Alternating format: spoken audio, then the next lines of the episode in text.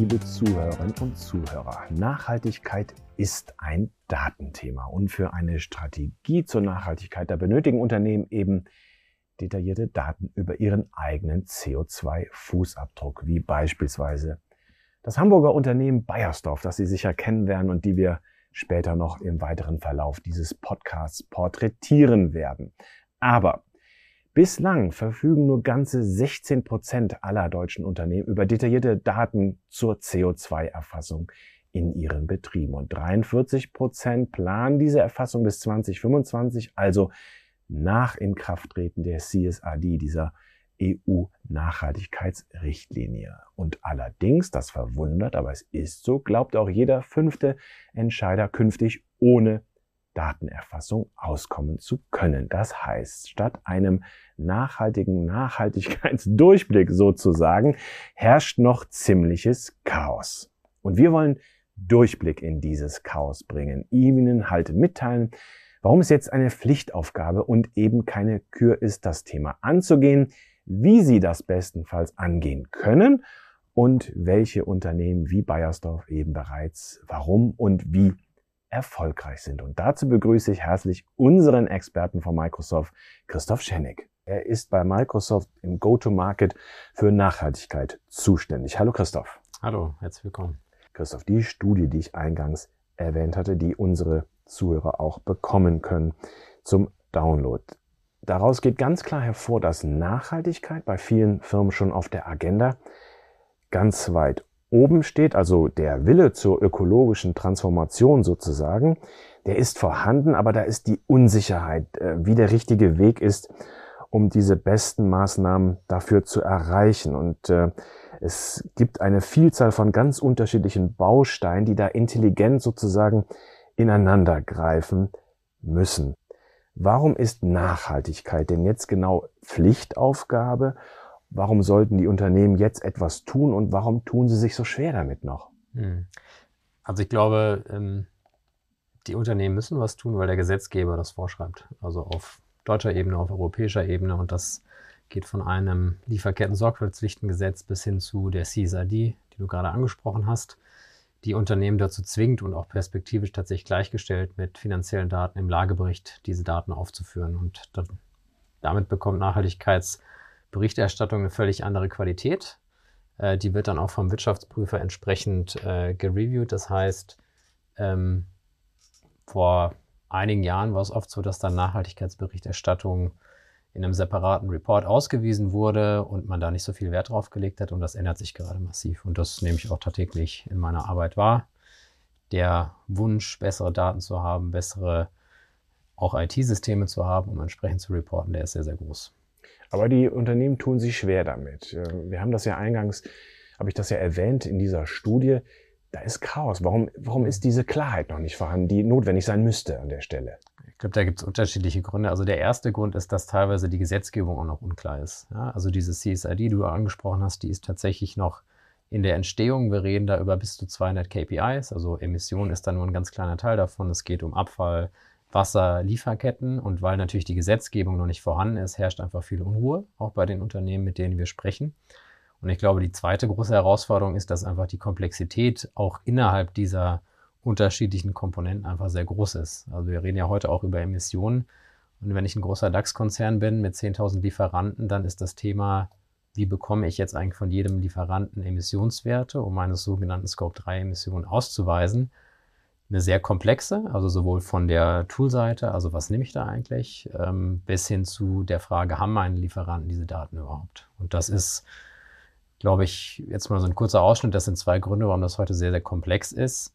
Ich glaube, ein dritter Punkt, den ich noch hinzufügen würde, ist, dass halt auch viele sich mit dem Thema immer noch nicht in der Art und Weise beschäftigt haben, wie sie es eigentlich müssten.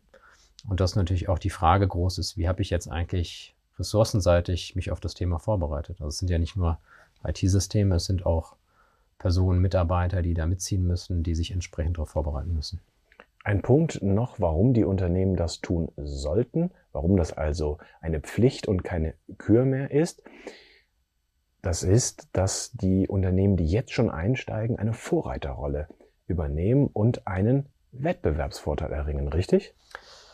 Ist auf jeden Fall so. Ähm, ich würde auch sagen, also man kann sich ja selber mal fragen, als Konsument ist einem das Thema wichtig, wenn ich in den Supermarkt gehe, wenn ich verreise und ich glaube, die meisten würden sagen, ja. Das heißt, es ist äh, insbesondere dann auch ein Wettbewerbsvorteil, wenn die Konsumenten, Konsumentinnen eben Wert darauf legen. Ähm, der zweite Punkt ist von der Regulatorik kommend, glaube ich, nochmal ein ganz, ganz wichtiger. Ähm, wenn mir mein Wirtschaftsprüfer sagt, dass er die nicht finanziellen Kennzahlen nicht nachvollziehen kann, dann ist es natürlich auch ein entscheidender Wettbewerbsnachteil in dem Fall. Und ich glaube, der dritte Punkt ist dann auch im Vergleich zum Wettbewerb. Also wenn ich merke, dass mein Wettbewerb nachhaltiger ist als ich, dann werde ich das merken in den Gesprächen mit meinen Kunden. Und ich bekomme ja auch mehr und mehr Anforderungen von meinen Kunden, eben darzustellen, wie nachhaltig bin ich eigentlich, wie sind meine Ziele, bekomme ich tagtäglich mit, dass wir eben auch aufgefordert werden, da Transparenz darzustellen. Und wir als Unternehmen sind da jetzt, glaube ich, ganz gut aufgestellt und wir merken eben auch, dass uns das einen Vorteil verschaffen kann. Ein Vorteil ist auch, dass es ja schon bald normal wird, um es mal salopp zu formulieren. Das heißt, es gibt Regulatorik, die da greift, die hast du bereits angesprochen. Aber eben auch, wenn ich Zulieferer bin, gibt es Großkonzerne, die das von mir voraussetzen, dass ich halt diese Nachhaltigkeit mitbringe. Das wird das neue Normal sozusagen. Mhm. Kannst du mal aus Sicht des Experten schildern, welche Vorteile sich da ergeben für die Unternehmen, wenn dieses neue Normal eintritt, wenn sie das erfüllen? Ich glaube, da gibt es auch wieder ganz unterschiedliche Aspekte. Also ein wesentlicher Aspekt, den wir auch wahrnehmen, ist tatsächlich mit Blick auf die Mitarbeiter und Mitarbeiterinnen und eben auch Talente, die ich in meinem Unternehmen bekomme oder eben auch nicht. Also wir haben auch mal die Umfrage gemacht, wie wichtig das ist jetzt der Generation, die jetzt auch von der Uni kommt. Und da ist Nachhaltigkeit und tatsächlich auch die Frage, hat das Unternehmen eigentlich Klimaziele formuliert, tatsächlich immer wieder ein Bestandteil.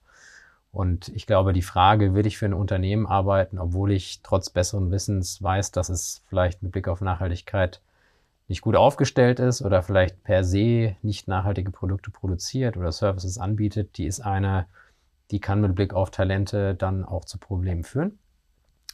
Ich glaube, der zweite Aspekt, dass ähm, auch die existierenden Mitarbeiter sich ja einbringen wollen. Also das merke ich auch. Ich kann ja mit ganz vielen Kolleginnen und Kollegen zu dem Thema arbeiten und es gibt einfach eine große intrinsische Motivation, aktiv mitzuarbeiten, sich zu engagieren. Und auch das ist, glaube ich, das New Normal. Ja? Also Mitarbeiter mitzunehmen, die sich einbringen können und die Unternehmensziele unterstützen, sei es jetzt in der Arbeit mit Kunden, mit Lieferanten oder dann eben auch mit externen, beispielsweise Wirtschaftsprüfern. Mhm. Ein weiterer Vorteil, der auf der Hand liegt, ist, dass wenn ich die Emissionen verringere, dass das auch einen direkten Einfluss auf mein Unternehmen hat, richtig? Genau, also wenn ich äh, die Emissionen verringere, also vielleicht nochmal einen Schritt zurück, CO2-Äquivalente sind ja am Ende immer eine Art von Energie. Und ich glaube, in der aktuellen Phase ist es relevanter als vorher. Weniger CO2-Emissionen Absolut, ja. bedeutet möglicherweise, es gibt ja unterschiedliche CO2, ich sag mal, Quellen eben auch weniger Kosten für den Strom oder was auch immer ich ähm, eben für Emissionen ähm, mit verursache. Und somit ist das, glaube ich, ein ganz entscheidender Vorteil, wenn ich da eben aktiv sein kann und wenn ich auch klar nach außen kommuniziere, wo möchte ich eigentlich hin? Ja, also es gibt eben Konsumenten, Konsumentinnen, die schauen darauf, es gibt Investoren, die schauen darauf, es gibt Regulatoren, die schauen darauf. Und ähm, deswegen sind die Vorteile, glaube ich, in der Außenwirkung wichtig, in der Innenwirkung sind sie wichtig. Und sie sind natürlich auch wichtig, um tatsächlich Kosten zu optimieren. Gleichzeitig muss man auch dazu sagen, was halt häufig in den Diskussionen aufkommt, ist, also bin ich nachhaltiger, und bin aber auch bereit, dafür vielleicht initial Geld auszugeben, versus optimiere ich die Kosten vielleicht direkt im ersten Schritt. Und das ist, glaube ich, ein Punkt, wo viele Unternehmen sich noch diese Frage stellen. Ich glaube, perspektivisch wird die sich auflösen, weil der Druck einfach so ein großer ist. Mhm. Und ihr habt ja auch herausgefunden, dass die Unternehmen 77 Prozent der Emissionen, da haben sie einen direkten Einfluss darauf. Da können sie Einfluss darauf nehmen, diese 77 Prozent deutlich zu verringern, oder? Genau. Also auch da muss man wieder unterscheiden, was ist im direkten Einfluss und was ist im indirekten Einfluss. Und direkt bedeutet eben Wechsel auf 100 Prozent erneuerbare Energien. Ähm, Im Fall von Microsoft ist, wie ist eigentlich so ein modernes Rechenzentrum aufgebaut, kann ich das optimieren? Und dann gibt es aber auch im Bereich der indirekten Emissionen trotzdem natürlich massive Einflussmöglichkeiten. Also mit wem arbeite ich eigentlich zusammen? Fordere ich von meinen Lieferanten Klimaziele ein? Und das ist natürlich auch wieder in meinem direkten Einfluss, auch wenn es natürlich etwas schwerer zu steuern ist. Ähm, aber wir haben beispielsweise auch ein Programm aufgesetzt, wo wir genau das machen, wo wir von Lieferanten diese Zahlen einfordern und eben auch Transitionspfade erklärt bekommen möchten. Und das steht natürlich in der Macht von jedem Unternehmen, auch von den Lieferanten, entsprechend in diesen Dialog einzusteigen. Mhm, das heißt, ich habe drei Punkte bereits, ich verringere meinen eigenen Energieverbrauch, ich verbessere vielleicht meine Wartung, ich habe bessere Betriebsabläufe, kriege mehr Transparenz. Den zweiten Punkt hast du ja gerade auch angesprochen, ihr als Großunternehmen, ihr verlangt das von euren Zulieferern. Und drittens, auch ein wichtiger Punkt, für meine potenziellen Mitarbeiterinnen und Mitarbeiter mache ich mich interessanter. Das heißt, ich äh, mache mich als Arbeitgeber Marke interessant vom Branding, dass das heißt, diese Nachhaltigkeit ist nachhaltig sozusagen. Aber dennoch, wenn die Vorteile klar sind, die Umsetzung dessen in den Firmen, da hakt es noch gewaltig daran. Woran liegt das? Genau, also ich habe, glaube ich, gerade einen Punkt angesprochen, der immer wieder aufkommt, also Kostenoptimierung versus Nachhaltigkeit. Die Frage stellt sich immer wieder.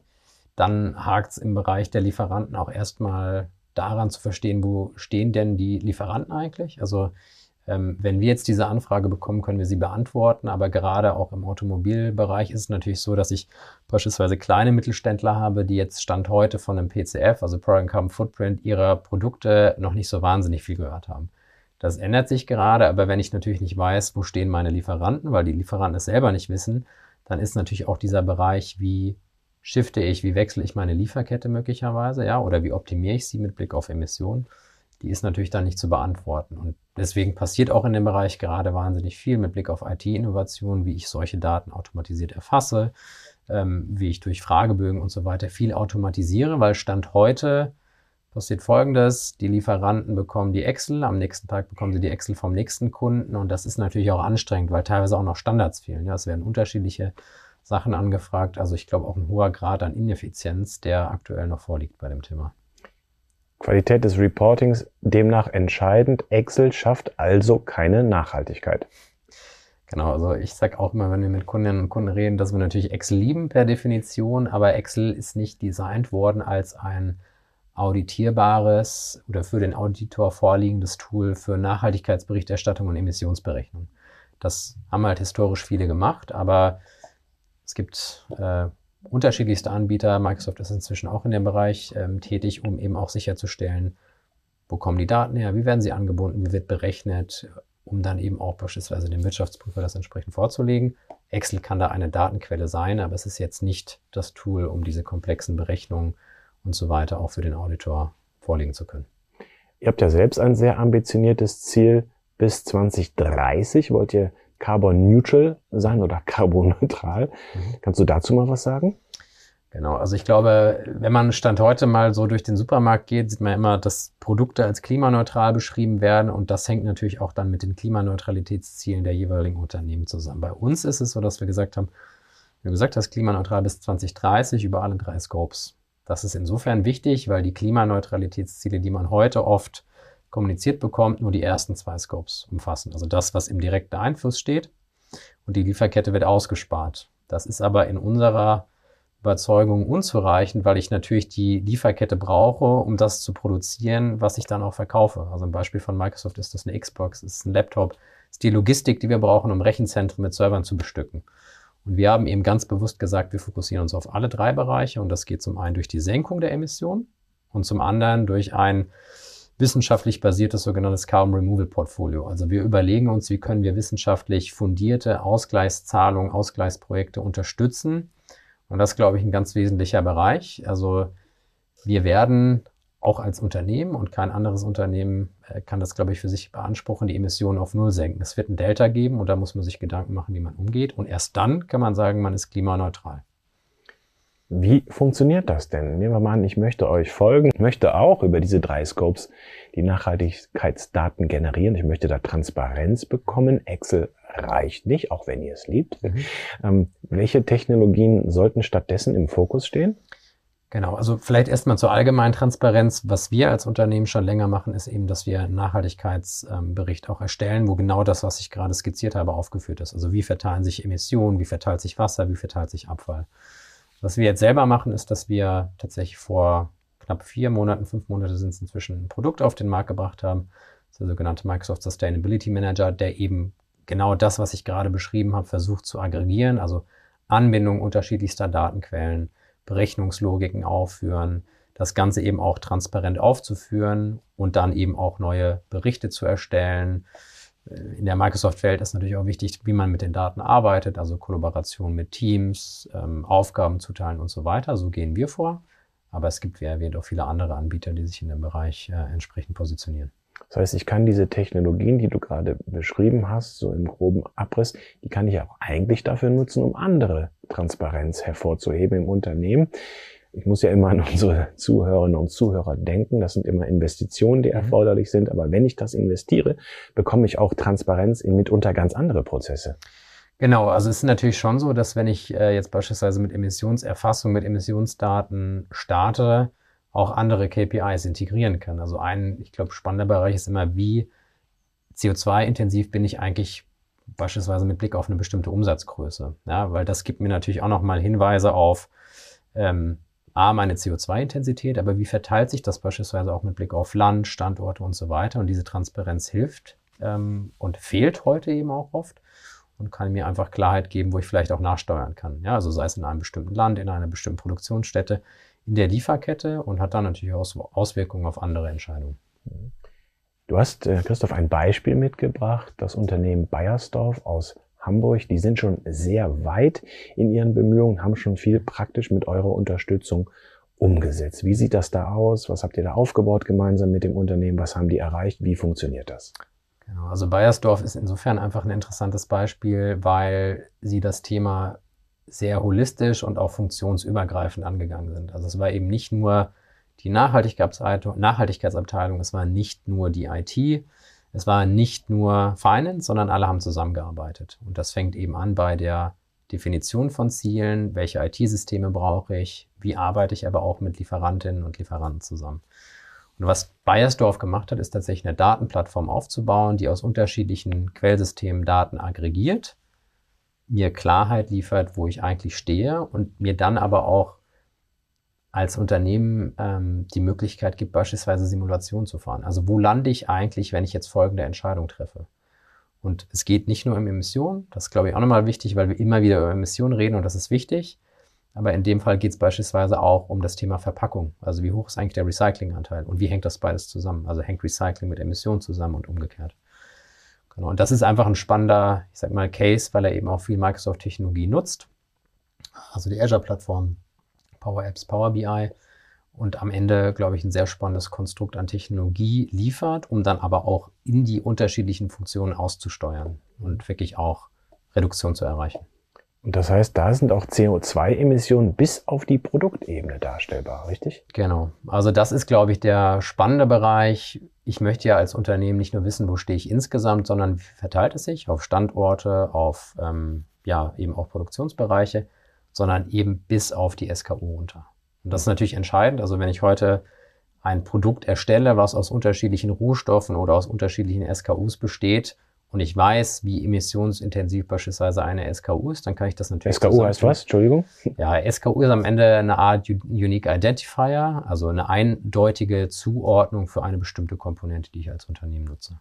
Ja, und das können Rohstoffe sein, das können aber auch beispielsweise ähm, Dienstleistungen sein, die ich eben brauche, um dieses Produkt ähm, zu produzieren.